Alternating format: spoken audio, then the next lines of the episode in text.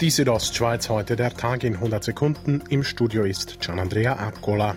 Die Bündner Hoteliers haben in diesem Sommer wegen der großen Nachfrage die Preise erhöht, um rund 4 Prozent. Das zeigt eine Auswertung der NZZ am Sonntag.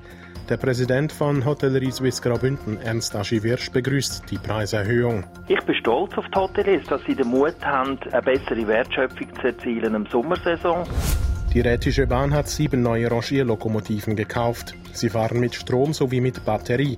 RHB-Direktor Renato Fasciati. Es ist eigentlich neu auf der Eisenbahn, dass man mit solchen Fahrzeugen unterwegs ist und damit eben die Dieselloken auch zum Verschwinden bringen, zumindest jetzt da, wo man mit dem Fahrzeug rangieren. Die neuen Rangierlokomotiven der RHB stoßen keine Abgase aus und sind somit umweltfreundlich.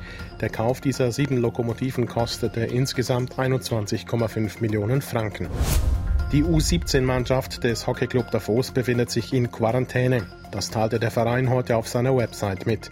Hintergrund sind Testspiele der Schweizer U17-Nationalmannschaft gegen die tschechische Auswahl. 16 tschechische Spieler hatten seither einen positiven Corona-Test und nun auch ein Davoser Junior.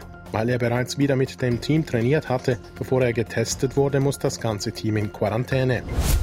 Gestern Abend ist in Sagoin ein Postauto von der Straße abgekommen und rund 40 Meter einen Abhang hinuntergestürzt. Der Chauffeur befand sich zum Unfallzeitpunkt alleine im Postauto. Er wurde mittelschwer verletzt und ins Spital gebracht, wie die Kantonspolizei Graubünden mitteilte. Diese Ostschweiz heute der Tag in 100 Sekunden, auch als Podcast erhältlich.